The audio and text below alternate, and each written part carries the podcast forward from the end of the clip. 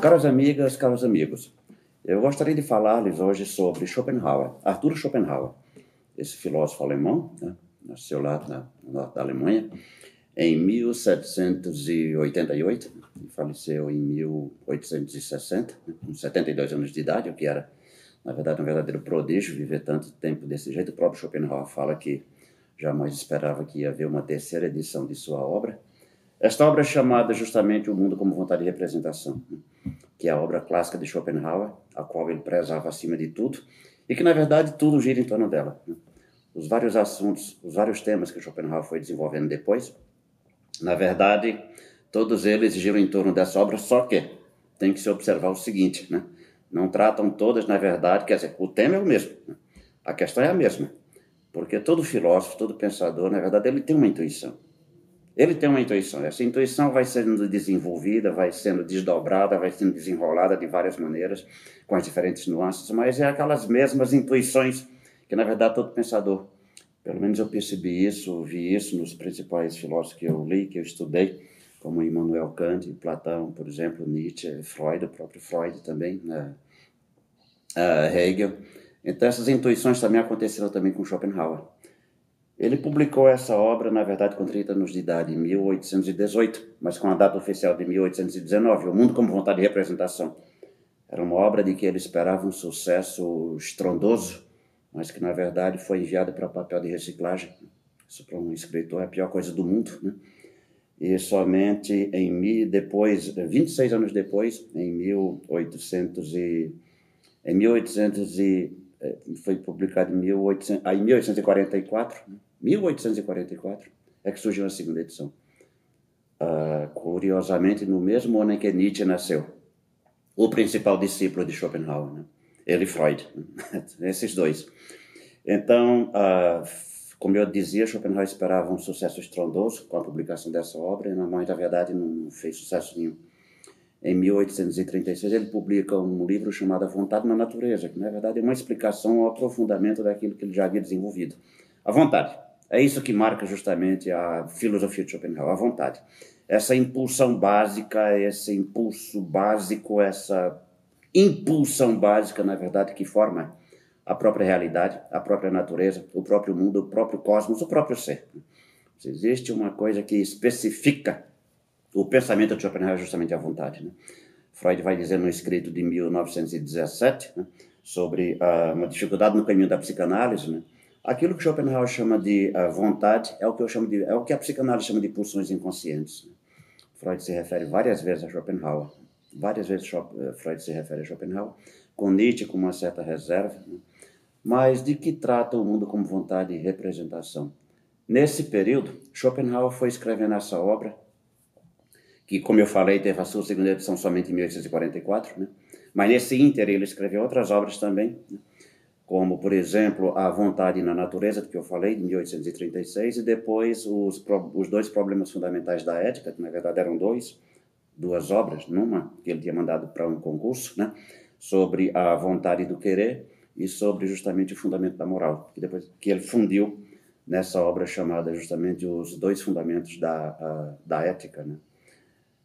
Muito bem, então, mas a obra não fazia sucesso. Mas finalmente, em 1844, depois em 1851, Schopenhauer publica uma obra chamada Parega e Paralipômena, que na verdade trata de vários assuntos, praticamente todos os assuntos, que ele já havia desenvolvido, tanto no mundo como vontade de representação, como também novos assuntos que na verdade ele vai desenvolvendo, né? trata da questão do suicídio, trata da questão da escrita, trata da questão da linguagem, trata da questão da religião, trata da questão do panteísmo, enfim, e uma verdadeira galeria ou uma verdadeira história da filosofia, né? Mas o mundo como vontade de representação, na verdade, ele vai se fazendo por etapas à medida em que, né? Schopenhauer vai estudando, vai lendo, vai lendo. Quando ele estava fazendo o quarto livro, por exemplo, ele adentrou propriamente a leitura, mais especificamente do budismo e do hinduísmo, aquilo que havia sido traduzido até então, né? e também a literatura mística, né? Mestre Eckhart, por exemplo, uma mística que surgiu no século XIII para o século XIV, ao longo do rio Reno, né? que separa a França da Alemanha. Então foi nesse período em que Schopenhauer se adentrou nessas questões. Ele ficou muito tocado pela questão do budismo e do hinduísmo. o véu de Maia, que é a ilusão, aquilo que está, na verdade, nos escondendo, nos velando né? a realidade, a verdade. Né? E ele ficou muito tocado também, a partir das poucas traduções que já havia naquele período, né? sobre o famoso discurso de, atribuído a Buda, na montanha de Benares, aquele famoso discurso que Buda teria feito diante de seus discípulos, segundo os quais ele anuncia as quatro verdades. A vida é desejo. Todo desejo acarreta sofrimento. Esse sofrimento, esse desejo tem que ser abolido, nem que seja momentaneamente. E a quarta verdade é todo um receituário que ele dá para se tentar abolir esse desejo, pelo menos, ou apaziguar esse desejo, pelo menos, uh, temporariamente, né? através da meditação, através do yoga, através do ascetismo. Então, essa questão marcou muito Schopenhauer. Né? Para ele, na verdade, o mundo, a própria natureza, o fundo da realidade, o fundo do mundo, a própria natureza, na verdade, se expressa através de quê? Do dilaceramento que nós vemos no mundo fenomênico. Né? Uh, os fenômenos das serras, as montanhas, na verdade, são dilacerações que a própria natureza está, na verdade, tentando, na verdade, falar, tentando se expressar, tentando se exprimir. Então, Schopenhauer diz no título do seu livro O Mundo como vontade e representação, como vontade enquanto impulsão básica que quer ser saciada a todo instante, a todo momento, né? e infinitamente. Nós somos fenômenos. O que nós vemos na natureza são fenômenos, os fenômenos que na verdade aparecem, né? mas que são na verdade transformados, abolidos, mas ressurgem porque a vontade no fundo da natureza, no fundo do ser, na verdade, ela é insaciável. Né? Tanto é que para Schopenhauer, por exemplo, se a pessoa quer abolir o sofrimento de uma vez por todas, através do suicídio, por exemplo, ele diz que, na verdade, é, é, é impossível. Porque a pessoa que comete o suicídio, na verdade, ele está procurando não a morte enquanto a morte, mas ele está procurando uma vida melhor. Só que pelo caminho errado.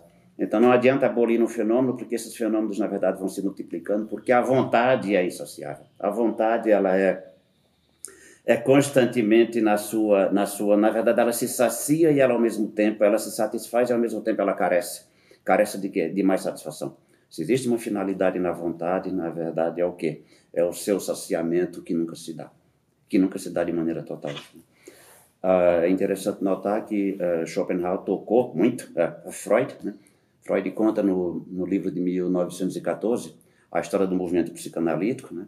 Eu, na verdade, nas minhas intuições psicanalíticas, através da, do contato direto com os pacientes, a questão, por exemplo, da, da, da do, do, recalque, né? que eu julgava que fosse uma descoberta somente minha, mas quando eu li no livro de Otto Rank, que era um discípulo de Freud, uma obra de 1911, onde ele mostra justamente a loucura, sobre a loucura em de que trata Schopenhauer no mundo como vontade e representação.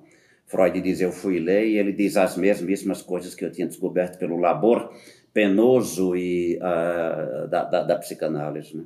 Mas eu não tinha lido, eu não tinha lido. Eu li Schopenhauer muito tarde, ele vai dizer isso de novo, novamente.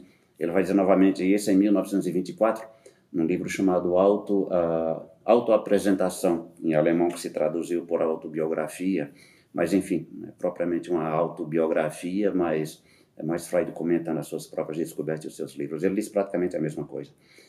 Que Schopenhauer ele leu já numa idade tardia e Nietzsche ele evitou de ler propositadamente. Por muito tempo eu evitei deliberadamente, porque eu não queria, na verdade, ser impedido nas minhas descobertas por aquilo que esses filósofos, Nietzsche em especial, já tinham descoberto tudo pela, por intuição. Né? A relação de, Schopenhauer, de, de Freud com Schopenhauer é mais tranquila do que com aquela de Nietzsche, né? Desde Lacan, no livro 11, sobre os quatro fundamentos, os quatro conceitos fundamentais da psicanálise, né, que é a questão justamente dos dois, tanto de Freud como de Nietzsche, é a morte do pai. É a morte do pai. Um matando o pai em Deus, né? É o caso de Nietzsche, né?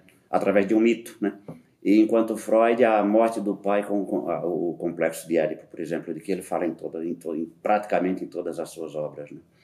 O certo é que Freud chama, na verdade, eles então Schopenhauer descobriu isso. Schopenhauer descobriu também, ele vai dizer em 1920, no uh, Além do Princípio de Prazer, que uh, cita explicitamente Schopenhauer, que Schopenhauer descobriu, percebeu, intuiu que, na verdade, o fim da vida, a finalidade da vida é a morte. Mas a morte é a vida que andam juntas, que marcham juntas, que caminham juntas, nunca chegando a uma síntese final. Nunca chegando a uma síntese final. O primeiro livro do Mundo como Vontade e Representação trata então da representação, é a parte propriamente epistemológica da obra. O mundo é aquilo que nós vemos, o mundo é aquilo que nós nos, que nós nos representamos. A segunda parte da obra é o mundo como vontade, onde ele vai tratar justamente do ponto de vista ontológico, é a parte propriamente ontológica da obra. Né? Ele vai tratar justamente dessa vontade que quer se exprimir a todo momento né? e que causa dor, e que provoca dor, né? e que suscita dor. Né? A terceira parte da obra, nós não podemos, na verdade, aprender a vontade. O filósofo não pode aprender pelo fio condutor de causa e efeito a vontade, aquilo que ele chama de coisa em si, que é o que Kant chama de coisa em si, que é a última essência da, a última essência da realidade, assim com relação à vontade, o filósofo não pode. Então, como fazer para aliviar essa dor, esse sofrimento? É onde entra a terceira parte da obra, que é a parte propriamente a estética. O artista é aquele que tenta negociar com a angústia através de quê? Através de uma ficção, através da ficção.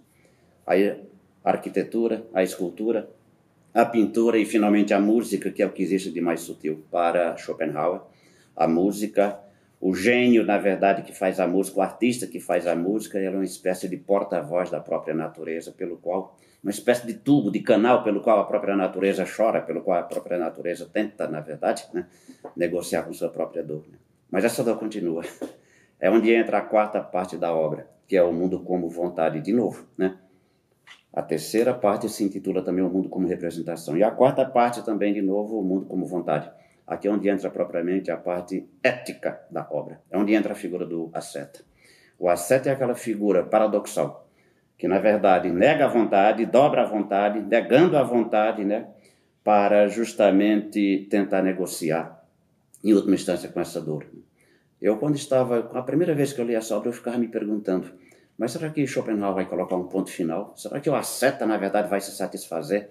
Depois de dominar os desejos, depois de dominar o apetite, ele vai se satisfazer? Eu digo, mas Schopenhauer é um gênio.